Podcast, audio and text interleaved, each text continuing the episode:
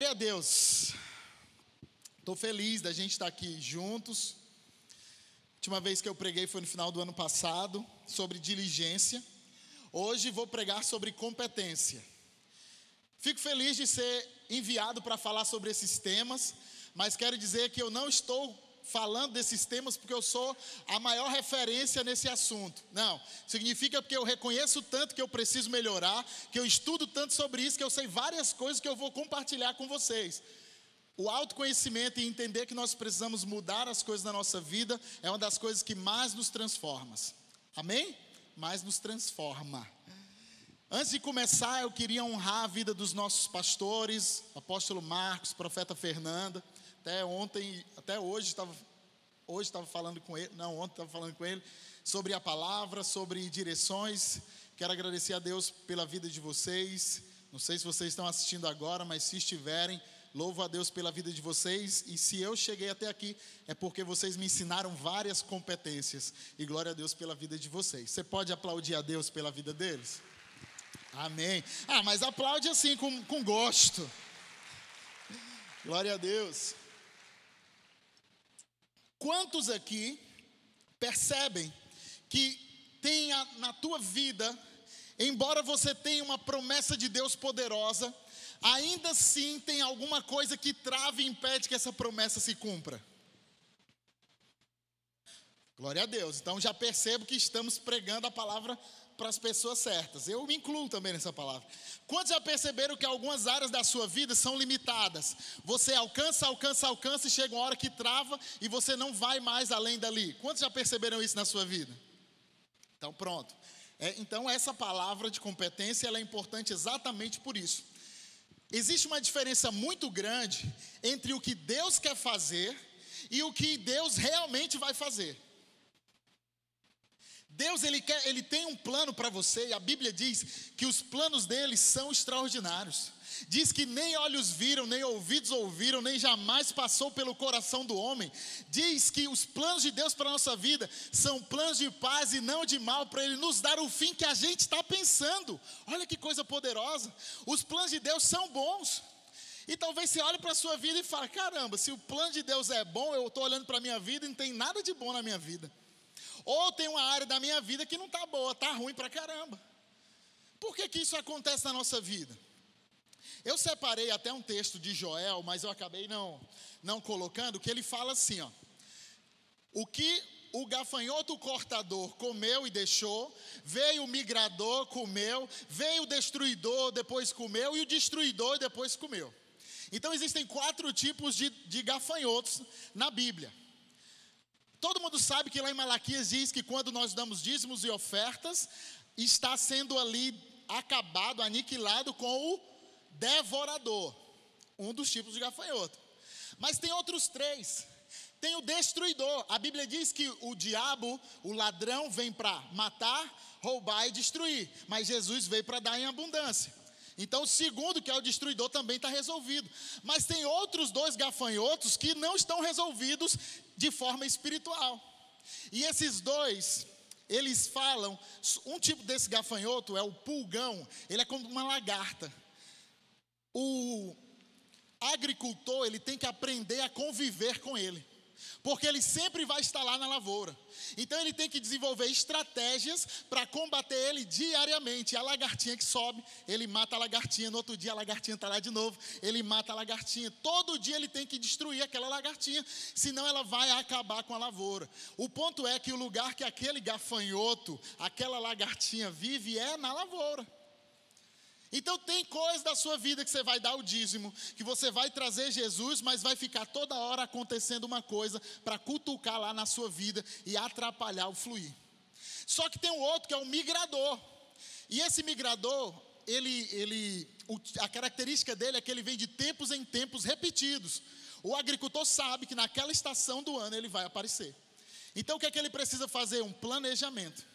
Então esses dois gafanhotos não se resolve orando, não se resolve dando dízimo e primícia. Esses outros dois gafanhotos se resolvem aumentando a sua habilidade, a sua competência, para que ele pare de tocar na sua plantação, e o outro com planejamento. E às vezes você está tentando resolver os dois, os quatro gafanhotos, dando dízimo. E falando, Senhor, que absurdo! Como foi que o Satanás roubou o meu dinheiro só porque eu comprei um bocado na minha fatura de cartão?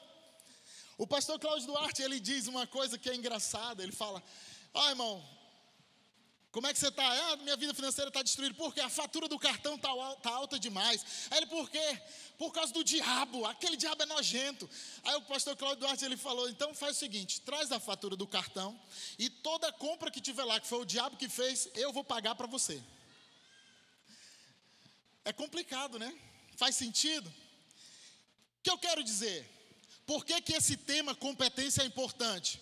Porque enquanto você não desenvolver áreas de competência na sua vida, enquanto nós não desenvolvermos mais competências, a nossa vida vai ficar limitada, estagnada e você não vai conquistar o que Deus tem para você. Olha para quem está do teu lado e pergunta: como está a sua lavoura? Como está a sua plantação? Você está cuidando dos quatro gafanhotos ou só de dois? Vamos ler Mateus 25, 14 e 15. Porque isto é também como o homem que, partindo para fora da terra, chamou os seus servos e entregou-lhes os seus bens. Próximo. E a um deu cinco talentos, a outro dois, e a outro um, a cada um segundo a sua capacidade, e ausentou-se logo para longe. Vamos ler todo, tá? Pode ir passando. E tendo ele partido, que recebera cinco talentos, negociou com eles e granjeou outros cinco talentos. Da mesma sorte que recebera dois, granjeou também outros dois. Pode seguir. Mas o que recebera um foi, cavou na terra e escondeu o dinheiro do seu senhor. E muito tempo depois veio o senhor daqueles servos e ajustou contas com eles. Então aproximou-se o que recebera cinco talentos, trouxe outros cinco talentos, dizendo: Senhor, entregaste-me cinco talentos, eis que outros cinco talentos que aqui ganhei. E o Senhor lhe disse: Bem está, servo bom e fiel, sobre o pouco fosse fiel, sobre o muito te colocarei, entra no gozo do teu Senhor. E chegando também o que tinha recebido dois talentos, disse ao Senhor: Entregaste-me dois talentos, eis que com eles ganhei outros dois talentos. E disse-lhe o Senhor: Bem está, bom servo, bom e fiel servo, sobre o pouco foste fiel, sobre o muito te colocarei, entra no gozo do teu Senhor. Mas chegando também o que receberam talento, disse: Senhor, eu conhecia-te que és homem duro que ceifas onde não semeaste e ajuntas onde não espalhaste.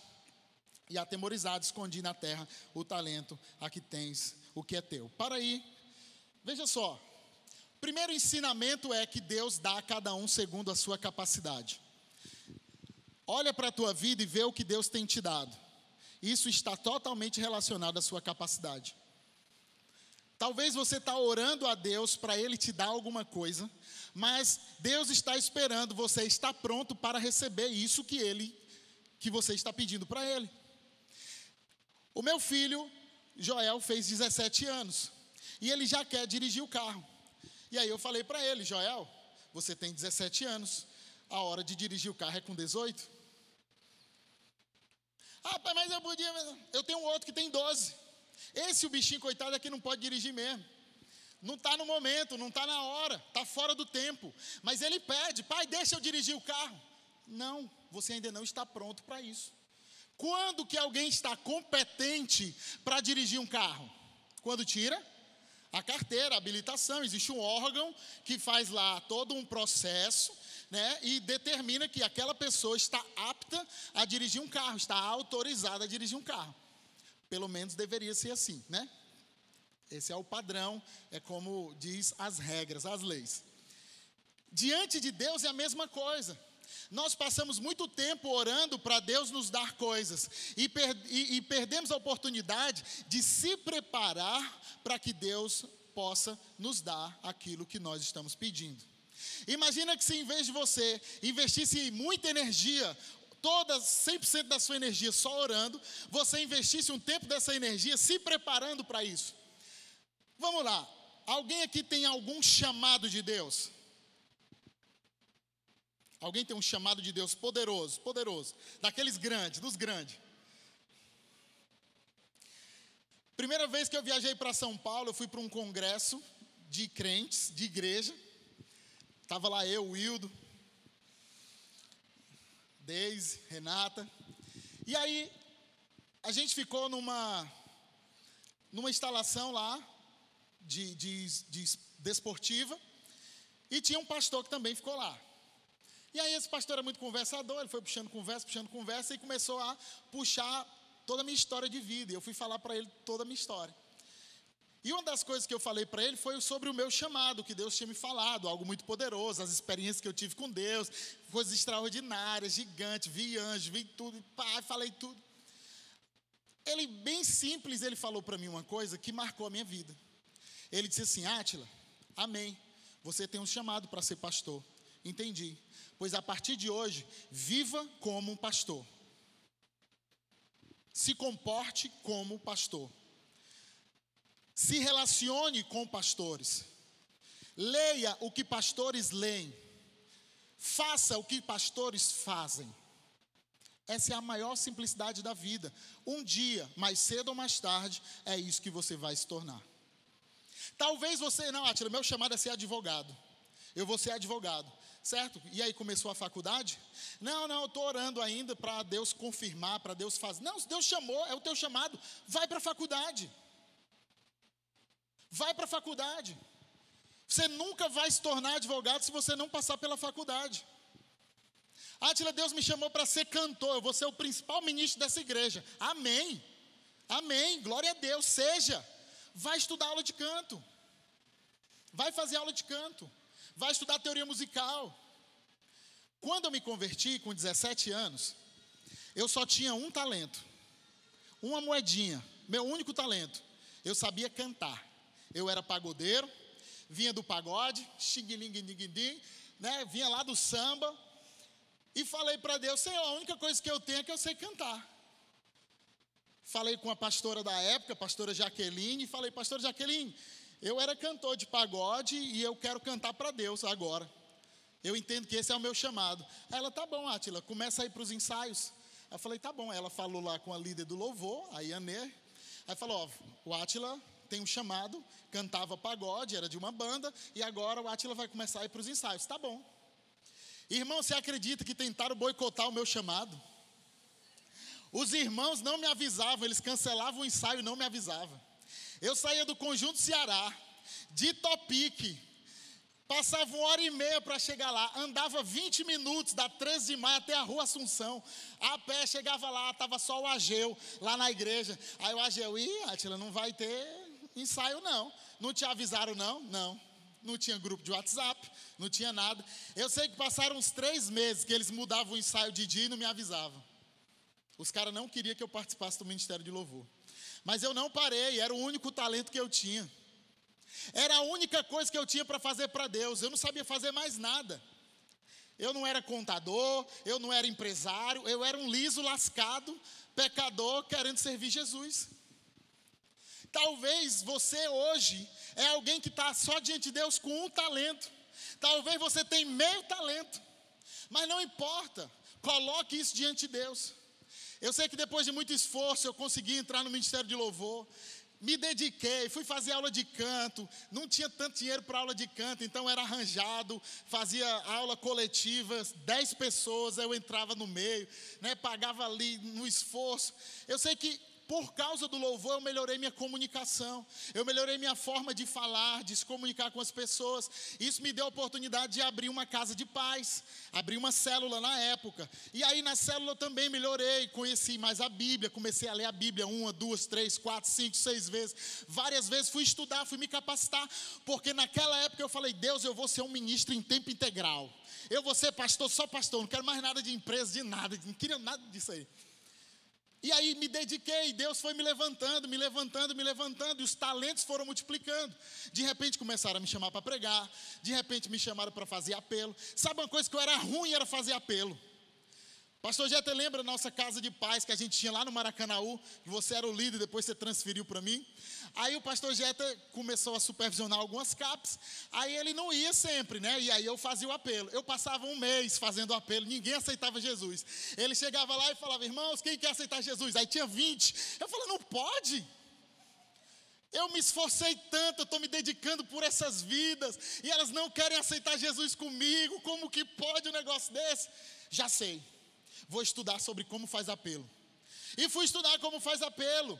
Eu fui assistir várias pessoas fazendo apelo. Fui ver o apelo lá de trás, dos caras mais antigos, dos avivalistas. Fui assistir até aquele senhorzinho cabeça branca, que foi um dos maiores avivalistas do mundo, o que morreu. Billy Graham. E fui estudar todo mundo para entender por que, que o meu apelo não funcionava. Aí passei uns seis meses estudando, fiz um apelo, dez pessoas aceitaram Jesus, eu falei, ah, tá aí, toma cão. Aprendi a fazer apelo. De vez em quando acontece de novo, mas eu já entendi que é só o problema da minha alma, eu não preciso ficar preocupado com isso. O que eu quero te dizer? Se você desenvolve as habilidades, Deus começa a acrescentar coisas na sua vida. Eu podia ter ficado lá atrás. Não, eu era cantor de pagode. Não, eu cantava só para o mundo, para o diabo. Eu não vou cantar para Deus. Eu não vou fazer isso para Deus. Não, não. E se limitar e enterrar o talento. Eu podia também ter ficado só cantando. Falar, não, meu chamado é só cantar, nada de pregar, nada de fazer outras coisas. Não vou inventar moda, vamos focar aqui que é melhor. E podia ter parado ali. E o que eu quero te falar? Deus quer te colocar em lugar de destaque. Pega o talento que Ele te deu, é tudo que precisa para Ele te usar. Pandemia, a peia foi grande, foi tiro, porrada e bomba, de todo lado. Quando você pensou que ia se livrar, levava uma rasteira. Quando você estava se levantando, alguém te dava uma facada. Eu sei, está todo mundo mais ou menos assim. Mas pega o que sobrou, o que é que está na tua mão? Apresenta para Deus, Ele pode fazer disso um grande milagre. A palavra que o apóstolo Marcos trouxe aqui, nada de ficar mimimi, pequenininho, uma coisinha. Não, Deus é grande. O que Ele vai fazer na tua vida é grande. Sacode a pessoa que está do teu lado aí e fala para ela: O que Deus vai fazer na tua vida é grande. Sacode três pessoas, três.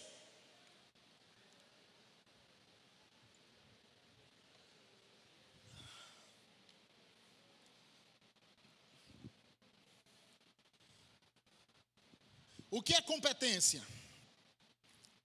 Competência é a capacidade de realizar coisas, capacidade de fazer coisas, de resolver problemas. O que, é que a Bíblia fala sobre competências? Provérbios 18, 15. O coração do entendido adquire o conhecimento, e o ouvido dos sábios busca sabedoria. Olha aqui, ó. O coração do sábio adquire conhecimento.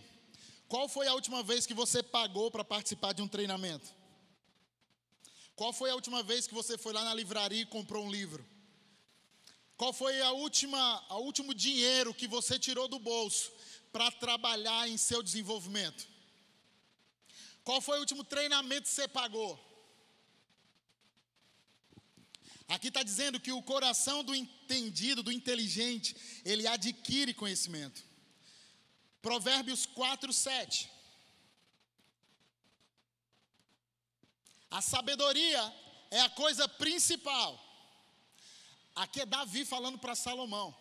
Adquire, pois, a sabedoria. Sim, com tudo que possuis, adquire conhecimento. A Bíblia está dizendo para você que a sabedoria é muito importante e que você tem que pegar o dinheiro que tu tem e investir em crescimento. Hoje em dia, se você for perguntar para algum grande investidor, Tiago Nigro, Tiago Brunet, os caras top que estão na crista da onda, e você for perguntar para ele assim: ó, tenho um dinheiro, qual o melhor investimento que, ele, que eu posso fazer? Unânime, todos vão responder a mesma coisa: invista em conhecimento. Ah, Tila, mas é só porque eles vendem treinamento. É não. Tudo que você. Pega essa chave. Se você está anotando, anota isso. Tudo que você sabe te trouxe até aqui, exatamente aonde você está. Mas é o que você não sabe que vai te levar para o lugar onde Deus está reservando para você.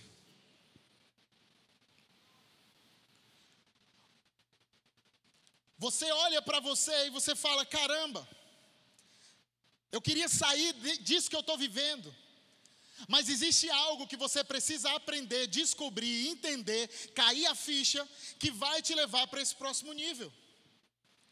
Eu só parei de engordar quando, eu, quando caiu a ficha que eu estava gordo.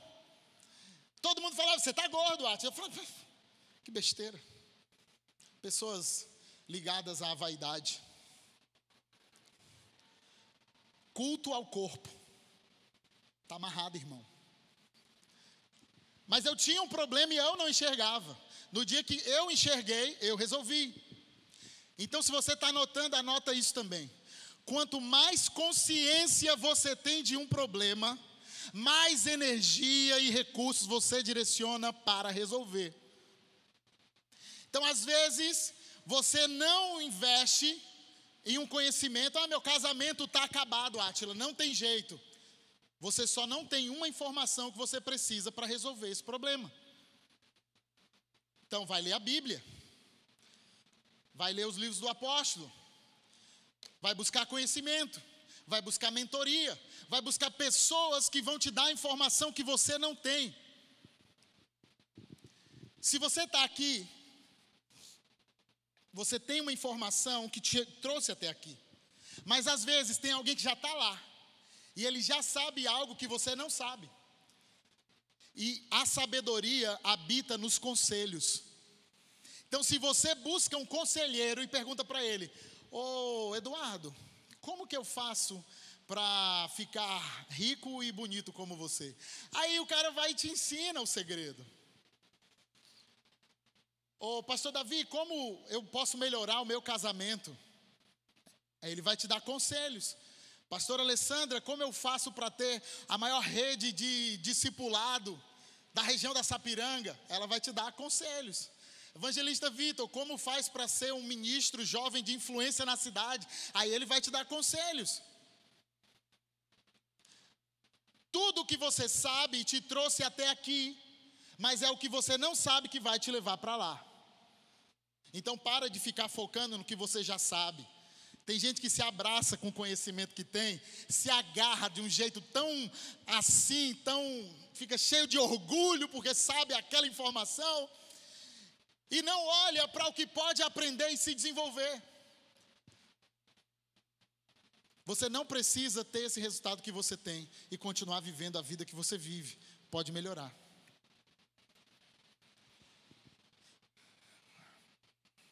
Oséias 4,6. Essa aqui é só para deixar claro o que é que a Bíblia fala sobre conhecimento. O meu povo foi. Foi o que, gente? Não, fala aí. Fala para quem está do teu lado. O povo foi destruído. Porque faltou conhecimento. Misericórdia. Quer dizer que a falta de conhecimento não só me limita, como pode me destruir? Sim. Sim. Por exemplo, às vezes eu converso com um empresário e a gente está falando sobre a tributação dos impostos. E aí eu falo para ele: Você sabia que você está pagando mais imposto do que deveria? Aí ele fala: Eu sei, é que está faltando dinheiro no meu caixa. Porque a minha operação não se paga desse jeito. E aí eu falo para ele: Ó, você tem aqui um crédito de tributário de 300 mil reais para você recuperar. Aí ele fala: Sério? A falta do conhecimento podia destruir aquela empresa. Mas quando o conhecimento chega, ele liberta. Quando o conhecimento chega, ele resolve. Fica de pé. Feche teus olhos. Vamos fazer uma coisa profética. Feche teus olhos. É só para quem crê. Isso é só para quem crê, não é para qualquer pessoa, não. Feche teus olhos. Imagina que você tem uma porta na sua frente trancada. E você olhou nas suas mãos e não tem nenhuma chave. Imagina que você está tentando bater nessa porta, chutar essa porta e ela não abre. Mas de repente Deus te deu uma chave de ouro, brilhosa. E agora você usa essa chave para abrir a porta. É assim que Deus vai te ajudar a abrir e resolver os problemas da tua vida. Pode sentar. Pode aplaudir Jesus com força. Só que aí você vai buscar conhecimento, você vai buscar capacitação e vai aumentar a tua competência. Só que competência e revelação têm prazo de validade. Você pode se capacitar, você pode estudar, você pode se tornar o melhor advogado hoje, em 2022. Ano que vem, se você passou um ano sem estudar, se você passou um ano sem se capacitar, se você passou um ano sem buscar informação e conhecimento, você vai estar desatualizado. Então, Átila, mas eu recebi uma revelação de Deus. Ela também tem prazo de validade. Daqui três meses, essa revelação, se não for atualizada, serve de nada. Às vezes, os movimentos mesmo, batista, pentecostal, os movimentos da igreja, às vezes uma pessoa recebeu uma revelação lá, 100 anos atrás, e ela continua querendo fazer do mesmo jeito. E às vezes você está aí sentado, está olhando a palavra, está vendo a forma como o culto é feito, e aí você olha, é, mas antes não era assim, não é desse jeito, não é o jeito que eu gosto. Já mudou, já passou o tempo, se atualiza. Se atualiza, as coisas mudam.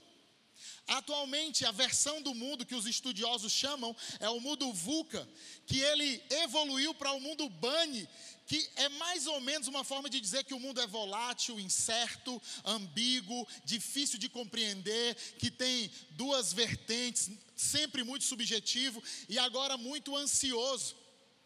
Quantos estão vendo o mundo ansioso? Ah, você manda um WhatsApp para a pessoa, demora dois minutos, ela não te respondeu, você já se sente rejeitado e abandonado. Que absurdo. Dois minutos e não respondeu meu WhatsApp.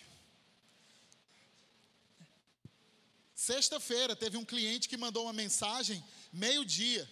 Meio-dia, meio-dia, exatamente meio-dia. Quando foi uma hora da tarde, ele me mandou um WhatsApp. Tem ninguém trabalhando não na empresa? Aí eu, caramba, mano, deve ter três dias que ninguém responde esse cara. Deve, com certeza. Aí eu fui olhar o e-mail que a pessoa tinha mandado. Ela tinha mandado um e-mail, não era nem um WhatsApp. Um e-mail, meio-dia. Falei, caramba, mano.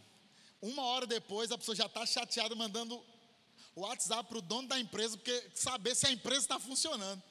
Não entendeu nem que tem a hora do almoço. É como o mundo está. É como o mundo está. Aí tem duas opções. Eu vou entender como o mundo está e vou me adaptar e vou buscar competências. Lembra do gafanhoto 1 lá? O que mora na lavoura, que você tira a lagarta, a lagarta sobe. No outro dia a lagarta está lá de novo. Passar um ano, a lagartinha continua subindo, gente. Faz parte, ela mora lá. Na nossa vida tem situações que nós vamos aprender a conviver com elas, entre aspas, mas não no sentido de se adaptar ao problema, mas aprender a resolver todos os dias aquele problema. Imagina Deus com a gente. Deus, tem coisas que Deus tem que falar para a gente todo dia. Eu te amo. A gente escuta a música, me ama, Ele, a gente chora de novo. A gente falou, meu Deus, Deus me ama, mas Ele já falou isso 30 mil vezes. Mas a gente esquece. Aí Deus tem que repetir, repetir, repetir. Porque na nossa vida tem situações que se repetem e nos afetam. Então a minha competência, ela vai ajudar aquilo que Deus ele vai fazer na minha vida. Amém? Sabe quais são os erros mais comuns? Para quem está anotando, ó. Só o espiritual resolve tudo. Coloca aí Lucas 16, 8, a parte B. Dificultei tua vida, né? Coloca o texto todo que a gente lê só a parte B, vai. Lucas 16, 8. Porque os filhos deste mundo, a segunda parte, porque os filhos deste mundo são mais prudentes na sua geração do que os filhos da luz. Olha que coisa interessante. Quantos aqui são crentes e têm fé que Deus te ajuda a resolver os problemas? Ótimo. Mas se você ficar sentado com fé, alguma coisa vai acontecer? Não. E aqui é Jesus está falando, ei, acorda para a vida. Porque tem muita gente que nem me conhece e está sendo mais hábil do que você. Isso é forte. Segunda, fé sem obras. Eu creio, mas não vou fazer nada. Tiago 2,14 diz assim: Meus irmãos, que interessa se alguém disser que tem fé em Deus e não fizer prova disso através de obras? Esse tipo de fé não salva ninguém. Meu Deus. A Bíblia está dizendo que esse tipo de fé não produz nada, não salva ninguém. Se não salva ninguém, não salva nem você. E aí o texto mais na frente diz que a fé sem obras, ela é morta. E o último, erro comum, estou esperando em Deus. A pessoa está cheia de problema na vida, aí você pergunta para ele, e aí irmão, você está fazendo o que? Estou esperando em Deus. Porque Deus há de prover o sacrifício para o holocausto. Deus proverá, Jeová Jireh. Deus proveu o sacrifício do holocausto para o cara que subiu a montanha levando o filho dele para sacrificar. Não foi para o que estava sentadinho em casa. Ai, Deus proverá. Quer que Deus provenha algo para a sua vida? Pega o menino e sobe a montanha. E os teus olhos verão o que Deus é capaz de fazer. Entrega o Isaac. Esses são os três erros mais comuns. Eu quero que coloque o vídeo 1. Vídeo 1. Luz, câmera, ação, baixa a luz. mil arremessos É, não acredito, mano. Eu fazia mil arremessos por dia, Rafa. A vida toda. Não é um dia. Aqui, mês que vem, eu- não, todo dia. É mil arremesso por dia. Além dos dois treinos, né? Depois. Eu, a bato, gente- eu batia 10 lance livre. É, você- por isso que você não teve sucesso. Por isso. Por isso. Por isso que eu fui para casa e agora estou aqui. Você sabe o que é fazer 20 arremessos de três sem errar? 20 arremessos. Não, eu não sei o que Eu é estava isso. treinado, eu tinha feito 500 arremessos. Mas muitas vezes não ia, cara. 18, tom. Um, dois. 19, tom. Um, dois. É um terror aquilo. Mas eu só ia embora quando eu fiz. Nunca fui embora sem fazer as 20. Mas um dia lá eu fiquei uma hora e meia fazendo. Arrebentado, eu cheguei em casa, a crise falou, se é hora de chegar, eu falei, eu não consegui fazer os 20 arremessos, eu fiquei até o fim. Então esse negócio de mão santa, quanto mais eu treinava, mais minha mão era santa. mais amor coração. Não existe mão santa, cara. Existe treinamento. Sem treinamento, ninguém seria o que foi. Ninguém. Os grandes jogadores têm coragem. Os pequenos jogadores têm preguiça. É verdade. Inspira e expira. Os grandes jogadores têm treinamento, coragem. E os pequenos têm? Que tipo de jogador você é? Ele tinha dois treinos por dia. Dois treinos por dia. Treino de atleta. Não é racha. Né? Porque o racha do futebol é tranquilo. E a gente já cansa. Treino de atleta. O Joel, meu filho, está treinando treino de atleta. Ele termina destruído, acabado. Não quer nada. Até sem fome fica. Fica quase desmaiado. Sabe aquele memezinho? Eu já estou quase morto. É como fica. E depois disso ele fazia mil arremessos. E tinha meta diária, acertar 20 cestas de três seguidas. Aí os preguiçosos olham para ele e falam: é um iluminado, mão santa. A pior coisa que você pode fazer com alguém que se dedica muito e é talentoso, segundo Mário Sérgio Cortella, é dizer que ele é um talentoso sortudo, porque ele se esforçou muito. Às vezes algumas pessoas me perguntam, ah, tira, de onde é que tu tira essas ideias, essas coisas? que-" Eu já li mais de 300 livros, de 2016 para cá. Com o objetivo, a Bíblia eu já li mais de 20 vezes. Com o objetivo de quê? De buscar conhecimento. Eu olhei para mim e falei: eu preciso melhorar. Eu preciso mudar a minha vida. Eu não posso continuar limitado. Gente, eu vim de uma família simples. Eu vim de um bairro simples. Eu olhei para mim e não tinha perspectiva. Não ia dar certo. O meu destino era o, era o fracasso. Eu era cheio de feridas, mazelado, destruído.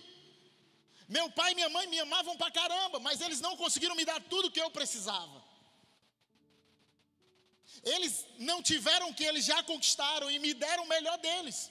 Agora eu olhei para mim e vi o tamanho daquilo que Deus me chamou para fazer e pensei: meu Deus, eu não vou conseguir. Eu preciso melhorar. Eu vou estudar, vou me capacitar, vou buscar Deus, vou orar, vou ler um livro, dois livros, três livros, quatro livros, ora, pede conselho, leva carão do mentor, chamada do pastor, te ajeita, ah, tira isso é coisa de vagabundo. Falei, meu Deus, eu não sou vagabundo. E tome pé e se levanta e continua e não para e ai, até chegar aqui.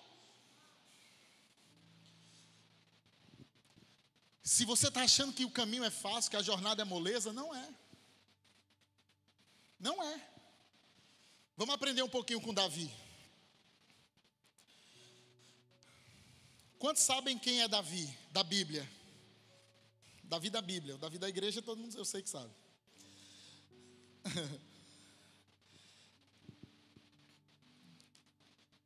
Houve um tempo em Israel que tinha o rei Saul. Só que o rei Saul fez umas besteiras.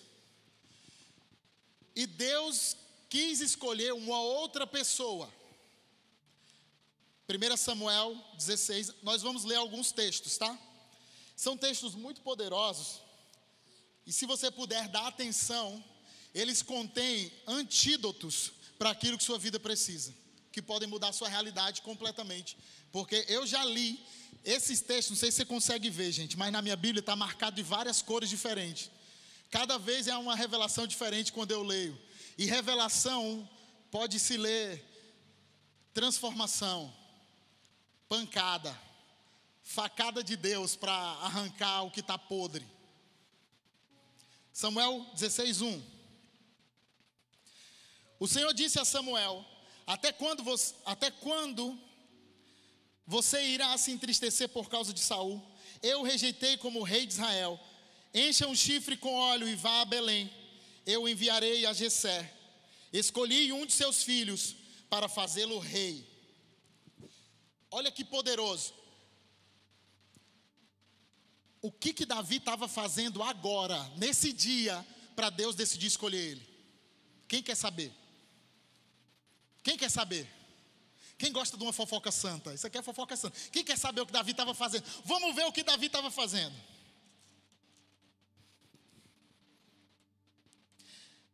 Samuel 16, 7. O Senhor, contudo, disse a Samuel: Samuel chegou na casa de Jessé, chegou lá para escolher qual seria o filho que ele iria ungir. E aí apareceu o primeiro, bonito, forte. E aí Deus disse para ele, aí no 7, versículo 7: não considere sua aparência nem sua altura, pois eu o rejeitei. O Senhor não vê como homem, o homem vê a aparência, mas o Senhor vê o coração. E aí Jessé, ele ap apresentou todos os filhos, todos os filhos para o profeta. Vamos ler do versículo 10 em diante agora. Jessé levou Samuel sete de seus filhos, mas Samuel lhe disse: O Senhor não escolheu nenhum destes. Então perguntou a Jessé: Esses são todos os seus filhos que você tem? Jessé respondeu: Ainda tenho caçula, caçula, caçula. mas ele está cuidando das ovelhas. A hora que Deus escolheu Davi para ser rei, ele estava fazendo o trabalho mais simples. que é que você está fazendo hoje para Deus? É simples. O caçula, que o pai e a mãe não colocaram na reunião com o profeta, como é que você se sentiria? Se o teu pai fizesse uma reunião com o profeta, com autoridade, e te deixasse de lado fazendo um trabalho, vai encher as garrafas, vai arrumar o quarto, vai fazer outra coisa, menino velho. Tu não é importante, não. Tu é o menorzinho. Deus vai escolher o menorzinho para ser rei de Israel? Ele veio escolher foi o rei de Israel. Isso é Eliabe. Ele vai escolher Eliabe, forte, nutrido, criado com cuscuz, homem forte. Não é você não. Ruivinho, baixinho, branquinho, franzino. Mas dentre todos era o único que tinha a competência para ficar cuidando das ovelhas. Tem coisas, eu só tinha um talento, era cantar. Então canta para Jesus, meu irmão. O que, que você tem? Ah, eu dou aula para as crianças. Então, dá aula para as crianças. Dê o seu melhor. Deus vai colocar coisas na sua mão para você fazer, para desenvolver a sua competência, porque Ele está te preparando para algo grande. E vão tentar te esconder, vão tentar te apagar, vão tentar te colocar de lado, mas Deus vê o coração. Fica de pé, balança, dá um grito. Deus vê teu coração. Não importa o que você está fazendo, Deus olha lá e vê teu coração.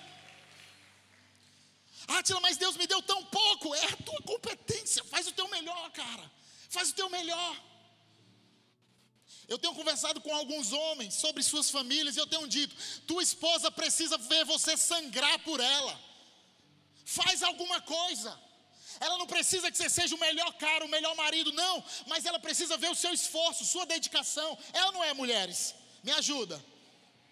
É ou não é? Qual esposa não quer ser submissa para um cara que luta por ela, que briga pela família? Aí o cara fica, ah, mas ela quer ela, ela não, não se submete. Seja homem, rapaz, se levante. A mulher podia, podia aplaudir nessa hora.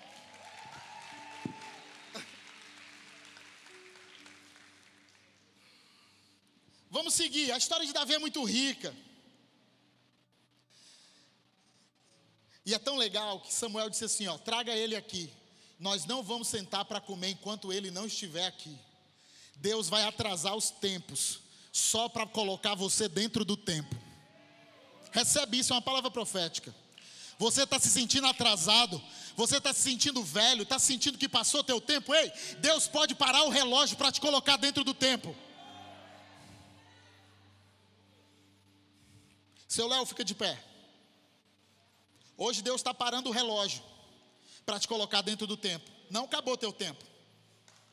Eu vi um relógio em cima de você, Deus está ajustando o teu tempo. Você vai entrar numa temporada nova poderosa. Sabe por quê? Porque Deus olhou e viu teu coração.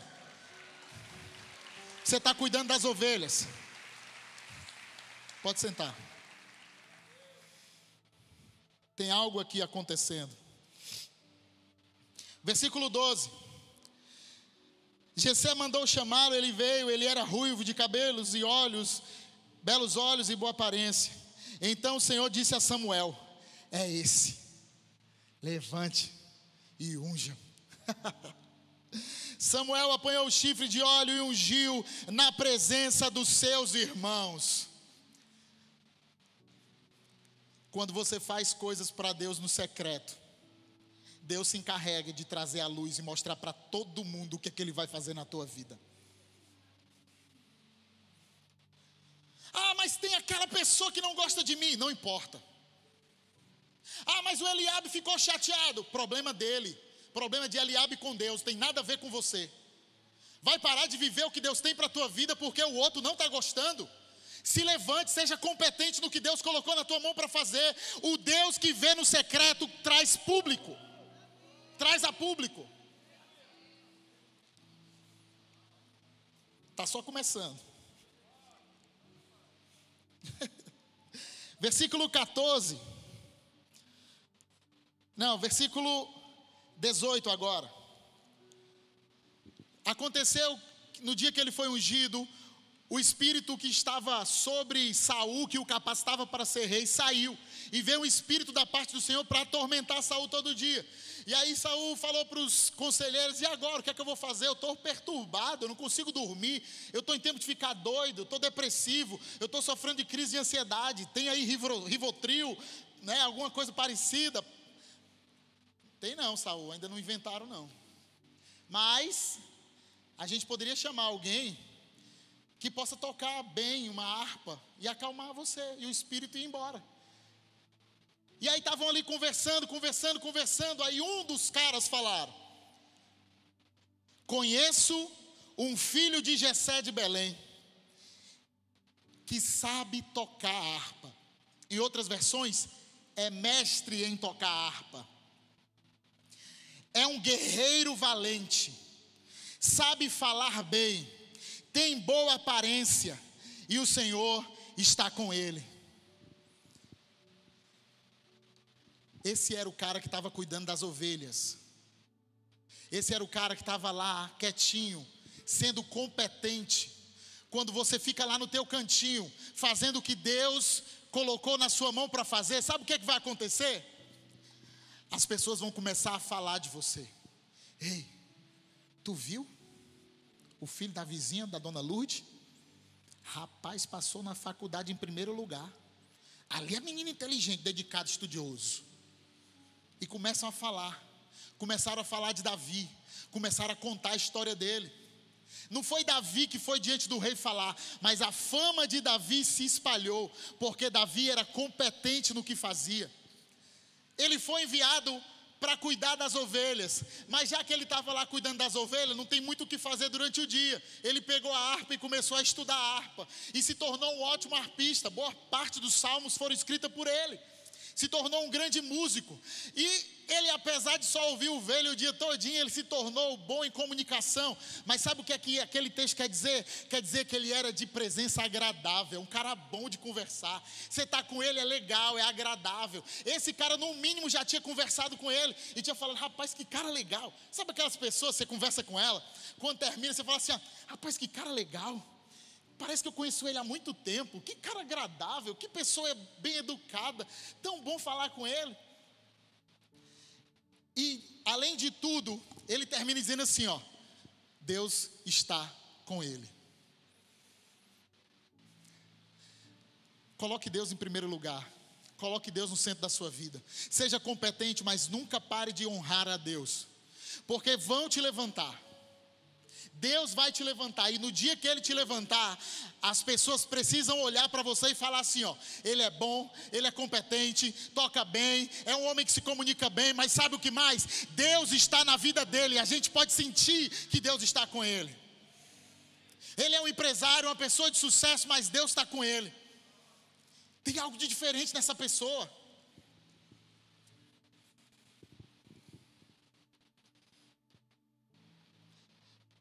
E aí buscaram Davi, Davi foi, serviu Saul. Saul gostou muito dele, se tornou seu escudeiro. E aí Saul mandou um recado para Jessé, lá no versículo 22. Então Saul enviou a seguinte mensagem a Jessé: Jessé, gostei muito do seu filho. Queria assinar a carteira dele e contratá-lo permanentemente para o palácio. Sabe por que Saul teve que pedir permissão ao pai? Porque ele era um jovem. Ele não tinha idade para assumir por si só. Ele ainda era pequeno. E Deus já tinha levantado ele para algo grande. Pode ser um improvável você. Você pode ser um improvável. Era totalmente improvável Davi ser levantado por Deus naquele momento. Mas eu não tenho pai, eu não tenho mãe, a minha história não vai dar certo, Átila. Não era para ter dado certo para Davi. Tentaram apagar ele de todo jeito. Mas Deus levantou ele para algo poderoso. E para encerrar sobre Davi, vamos falar aqui no versículo 24. Davi ficou trabalhando com Saul, continuou lá, fazendo o que tinha que fazer, e aí apareceu um gigante o Golias. Davi foi até os irmãos levar uma quentinha para eles e buscar notícia para saber, porque os irmãos estavam na batalha, tinham sido enviados para guerrear contra a Rússia, né, na época, e o negócio estava sério. O pai dele manda, vai lá, leva comida para os oficiais, leva comida para os teus irmãos e vai saber como eles estão. E aí ele chegou lá para buscar informações. Versículo 28, por favor, versículo 28. Quando Eliabe, o irmão mais velho, ouviu Davi falando com os soldados, ficou muito irritado. Com ele, com Davi, e perguntou: Por que você veio até aqui? Com quem deixou aquelas poucas ovelhas no deserto? Sei que você é presunçoso e que seu coração é mau. Você veio só para ver a batalha. Olha que coisa poderosa que está acontecendo aqui. Davi foi chamado para ser rei, amém? Mas ele não abandonou as ovelhas. Davi foi chamado para o palácio, mas ele não abandonou as ovelhas. Tem gente que recebe um algo mais de Deus e começa a abandonar o que Deus tinha dado. Ah, prosperei, abandona a mulher. Ah, cresci, abandona o, o outro discípulo mais simplesinho. Não, agora só tem um discípulo rico. Oh, benção, é bom. Discípulo rico. É isso? Vai abandonar aqueles que Deus te deu, que te colocou onde tu está? Ah, não, agora eu fui enviado para outras coisas mais importantes. Não posso mais servir na igreja, porque agora eu sou o presidente de uma entidade. E o que Deus te deu? Vai jogar fora? O competente, ele não exclui as coisas, ele adiciona. Ah, Deus me deu isso. Amém. Pega, cuida. Deus te deu outra coisa? Continua cuidando dessa e cuida dessa aqui também. Ah, Deus deu outra coisa? Essa também. Ah, deu outra coisa? Essa também. Ah, outra coisa? Chama alguém para te ajudar. Não vai querer abraçar o mundo com as pernas. Compartilha. E Eliabe estava chateado. Olha a guerra interna dentro da família que gerou quando ele foi ungido gerou uma guerra interna dentro de casa. Eliabe não estava feliz com ele, não. Ele tinha um problema na família. A gente fala de José e diz assim: ó, José foi besta. Não era para ter contado o sonho. O pobre do Davi não falou nada. Foi Deus que foi lá e contou para todo mundo. E gerou uma guerra dentro de casa. E o irmão falou: Você é presunçoso. Quem se destaca, prega o que se destaca, leva martelada. Não quero levar martelada. Então se esconda dentro da sua casa, debaixo do seu colchão, fique lá, não faça nada. É o único jeito de nem o diabo, nem as pessoas lhe atacarem de jeito nenhum. Agora, se você se levantar e começar a fazer o que Deus chamou para fazer, vai ter guerra, e é normal, e está tudo bem. Aprenda a conviver com a guerra. Eu me esforço para ser gente boa com todo mundo, mas acredito tem gente que não gosta de mim. Eu não entendo. Eu me esforço tanto, eu, eu de verdade eu me esforço para ser legal. Inclusive é um problema dentro da minha personalidade. Querer agradar todo mundo. Eu me esforço para caramba, e de repente hum, se acha muito é besta. Eu? Olha se acha o jeitinho dele falando. Eu, não, eu. Mas tudo bem.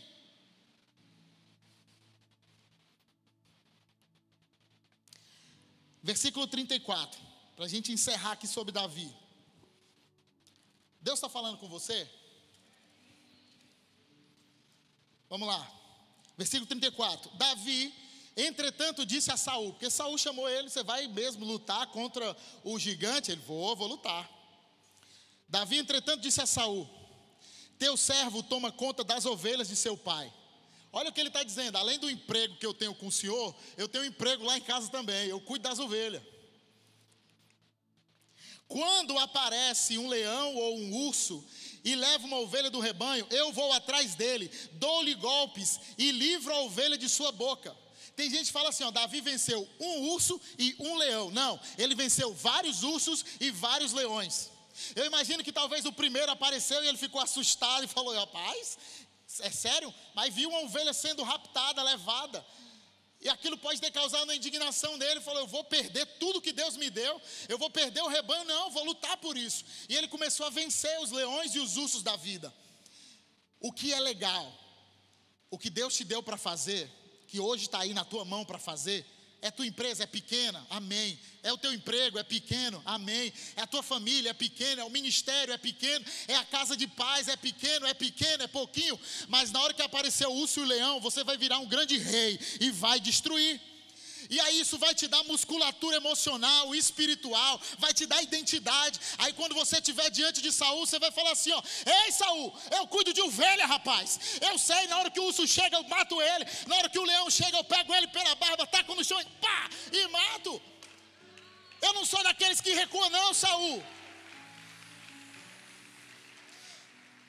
Ele disse no 37: O Senhor me livrou das garras do leão. Olha ele dando glória a Deus. O Senhor me livrou das garras do leão e das garras do urso. Ele me livrará também das mãos desse filisteu. Eu cuido de ovelha. Esse meu Deus já me livrou do urso. Esse meu Deus já me livrou do leão. Eu não vou perder para esse gigante, não. Eu dou conta. Olha para quem está do teu lado, você dá conta. Lembre, sabe, às vezes a gente olha para a nossa vida e a gente fica chateado. Porque a gente vê uma guerra grande aparecendo. E você fica, meu Deus, que guerra, que coisa, como é que pode uma guerra dessa na minha vida? Meu Deus, outra guerra. Acabei de vencer uma. Passou a pandemia, a guerra da Rússia. Ô, oh, Putin, para que, tu foi se meter nisso? Agora não. A, guerra da, a vida da gente está igual essas guerras que estão acontecendo.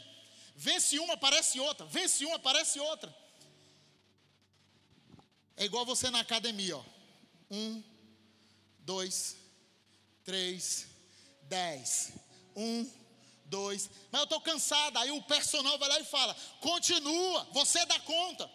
Continua, aí você vai lá e levanta e faz 15, que você nem acreditava, ele agora para cima, você, uh, aí dois, aí você grita, ah, tá doendo, ele continua. Aí você está aí dizendo, Deus, está doendo, aí ele diz, continua. Vai chegar o dia que essa experiência vai te salvar, porque você vai olhar para trás e ver, espera ainda, eu já venci uma vez, eu já venci outra, eu já passei por essa mesma situação. E eu vi a mão de Deus agindo ao meu favor e me livrando das garras do urso. Deus vai me livrar dessa também.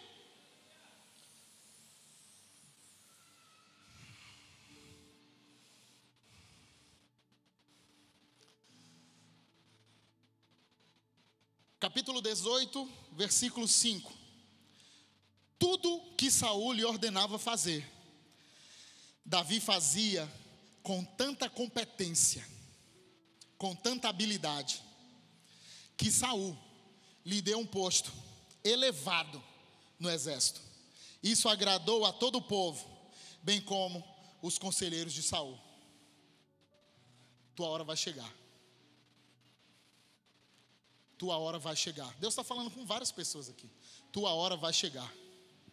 Não para, tua hora vai chegar. Não desiste, tua hora vai chegar. A guerra está difícil? Continua. Tua hora vai chegar. Átila, como eu vou continuar? Seja competente, estude, melhore, se capacite, busque informação, faça faculdade, busque treinamentos, busque pessoas que sabem, eleve o seu nível, busque aquilo que Deus está preparando para você, se torne aquela pessoa que Deus disse que você seria. Não espere por ninguém, não coloque a culpa em ninguém, não coloque a culpa no seu passado, não coloque culpa na igreja, não coloque culpa nos pastores, não coloque culpa nos seus pais, não coloque culpa no Lula, no Bolsonaro, em ninguém, cara. Davi não ficava botando culpa em ninguém. Ele disse: Eu cuido de ovelha, eu matei o urso, eu matei o leão, eu vou matar esse gigante também. Deixa Deus aquecer teu coração.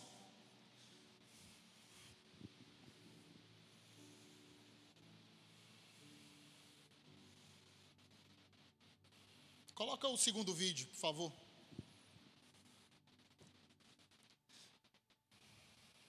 Esse vídeo é legendado. Então eu queria que você prestasse muita atenção, porque ele é muito importante para a gente encerrar. Usually, I'm sleeping at 4 a.m. You're, you're working out. So Well- talk about that. Okay, so if, if, if your job is to try to be the best basketball player you can be, right? To do that, you have to practice, you have to train, right? You want to train as much as you can, as often as you can. So if you get up at 10 in the morning, train at 11, right? 12, say 12, train at 12, train for two hours, 12 to 2. Um, you have to let your body recover. So you eat, recover, whatever. You get back out, you train, start training again at 6. Train from 6 to 8, right? And now you go home, you shower, you eat dinner, you go to bed, you wake up, you do it again, right? Those are two sessions. Right now, imagine you wake up at 3, you train at 4. You go 4 to 6, come home, breakfast, relax, so, so, blah, blah, blah. Now you're back at it again, 9 to 11, right? You relax, and now all of a sudden you're back at it again, 2 to 4, and now you're back at it again, you know, 7 to 9. Look how much more training I have done by simply starting at 4 right? And so now you do that, and as the years go on, the separation that you have with your competitors and your peers just grows larger and larger and larger and larger and larger. And by year five or six, doesn't matter how, what kind of work they do in the summer, they're never going to catch up because they're five years behind. right? So it makes sense to get up and start your day early because you can get more work in. Is that genetic? Or is that something you, you ingrained and trained yourself? No, it was Who just taught you that? For me, it was just it was just common sense. Like I, I can I can if I start earlier, I can train more hours, and I know the other guys aren't doing it because I know what their training schedule is. Right, so I know if I do this consistently over time, it's, the, the gap's just going to widen and widen and widen and widen and widen, and they won't be able to get that back. So it, to me, it was just common sense and like thinking, how can I get an advantage? Oh, start earlier. Yeah, let's do that. When did you start doing that? Man, like high school. high school. We start. My first class in high school was seven at 7:45. I used to get to the gym around 5 a.m. and I'd play before school, mm-hmm. and then school would start. Who's playing I- with you at 5 a.m.? My coach. So my coach would show up, and we'd do all these basketball drills. Mm-hmm. Right? So just you and your coach. just me and my coach. And mm-hmm. sometimes it would just be me and the janitor, and, uh, who's still there today. And um, and um, and then I play at lunchtime. That guy should get a medal. I, I, I hooked him up with a few things. um, but I play during lunch and, and then practice after. And then you know, go home, do my schoolwork, and then watch a bunch of game film and games on TV and study, study film. Quem conseguiu entender aí?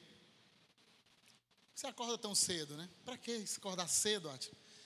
Ele estava ensinando que essa diferença do fato dele acordar cedo e treinar mais que todos os outros, em alguns anos daria uma diferença de décadas entre ele e os outros atletas. Tanto é que se tornou um dos caras. Ele, todo mundo queria ser o Jordan, ele foi o único que conseguiu bater o que Jordan fez.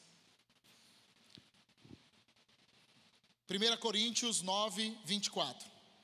Último texto para a gente encerrar. Não sabeis vós que os que correm no estádio, todos na verdade correm, mas um só leva o prêmio? Correi de tal maneira que o alcanceis. E todo aquele que luta de todo, tudo se abstém, eles o fazem para alcançar uma coroa corruptível. Presta atenção, as pessoas que, os atletas, eles lutam, e Paulo está dizendo, então você que vai lutar, lute de uma forma para conquistar, não vai aleatório, ah, vamos ver aí o que é que dá. Não, seja competente, dê o seu melhor, se esforce. E ele fala, esse pessoal faz isso por uma coro- coroa corruptível. Pois eu assim corro, não como a coisa incerta, assim combato, não como batendo no ar, antes subjugo meu corpo e reduzo a servidão, para que pregando aos outros eu mesmo não venha de alguma maneira ficar reprovado. Paulo está ensinando duas coisas poderosas. Primeiro, tem a disciplina de um atleta. O atleta está buscando uma coisa que é passageira, corruptível, e ainda assim ele dá o máximo dele. Eu e você buscamos uma coisa incorruptível. Se ele está dando o máximo dele por algo que passa, eu e você, ah, meu amigo, nós estamos dentro de um chamado, nós temos que dar o nosso melhor, é para o nosso Deus. E aí depois ele ensina uma segunda coisa poderosa, que ele diz assim: ó, não vai ser fácil, teu corpo não vai querer, tua mente vai lutar contra. Você precisa esmurrar o seu corpo e reduzir ele à servidão para que ele obedeça aquilo que você precisa fazer. Estava conversando hoje com o Joel, meu filho, sobre meta, sobre plano, sobre planejamento da vida dele. E eu falei, filho, a coisa mais fácil é fazer um plano de vida. A coisa mais complexa é executar o plano de vida. Porque você vai achar várias saídas. Ah, eu quero fazer faculdade. Se inscrever na faculdade é a coisa mais fácil. Pagar a mensalidade é a coisa mais fácil. Agora, pegar os livros, estudar, fazer os fóruns, fazer tudo que precisa, entregar TCC, entregar não sei o quê, é a parte mais complexa, mais difícil. Comprar um violão é a coisa mais fácil. Agora, todo dia treinar uma, duas, três horas violão até aprender é a parte mais difícil. Então, você, para cumprir o plano de Deus, para se tornar alguém competente, vai precisar esmurrar. Você acredita que Davi não queria abandonar tudo, queria parar tudo, queria não fazer, servindo um rei que depois começou a perseguir a ele, e ele honrou o rei até o fim, até a morte do rei ele chorou. Foi um cara que honrou o chamado e foi competente até o fim. Queria chamar o Ministério de Louvor. Amados.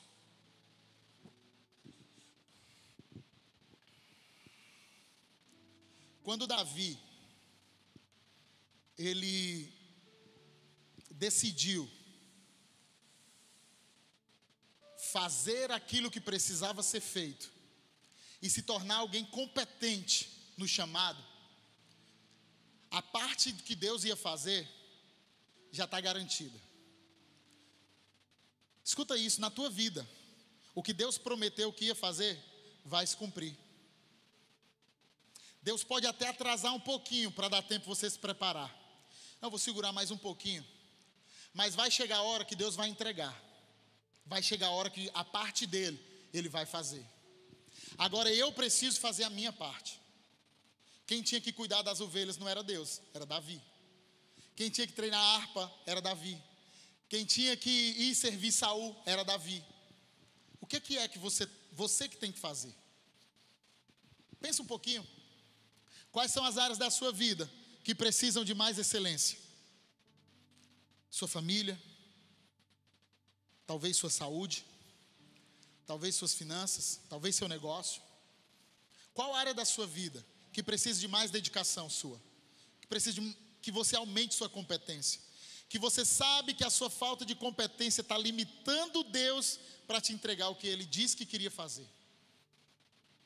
Só eu e você podemos limitar Deus em realizar as promessas dele na nossa vida. Mais ninguém. O diabo não tem esse poder. Eu quero que você pense e decida, a partir de hoje, o que é que você vai fazer em relação a isso. Tome essa decisão aí no seu coração. Se você quiser anotar a sua decisão, anote. Mas o que, que você vai fazer em relação a isso?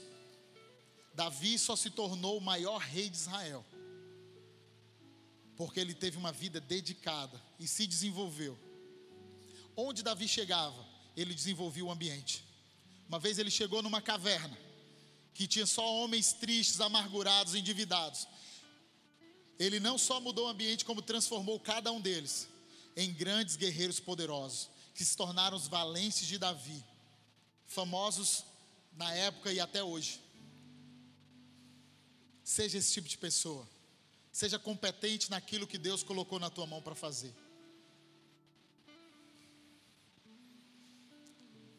Romanos 11, 33 diz: Ó oh, profundidade da riqueza, da sabedoria e do conhecimento de Deus. Quão insondáveis são os seus juízos, e quão inescrutáveis os seus caminhos. Pois quem conheceu a mente do Senhor, quem se tornou seu conselheiro, quem primeiro lhe deu alguma coisa para que ele o restitua? Portanto, dele, por ele e para ele são todas as coisas. A ele seja a glória perpetuamente. No final de tudo, quando você estabelecer, quando Deus te estabelecer no lugar, você vai poder apontar para Ele e dizer: toda a glória seja dada a Ele, Ele é digno de tudo. Amém? Fica de pé no teu lugar, queria cantar essa música junto com vocês.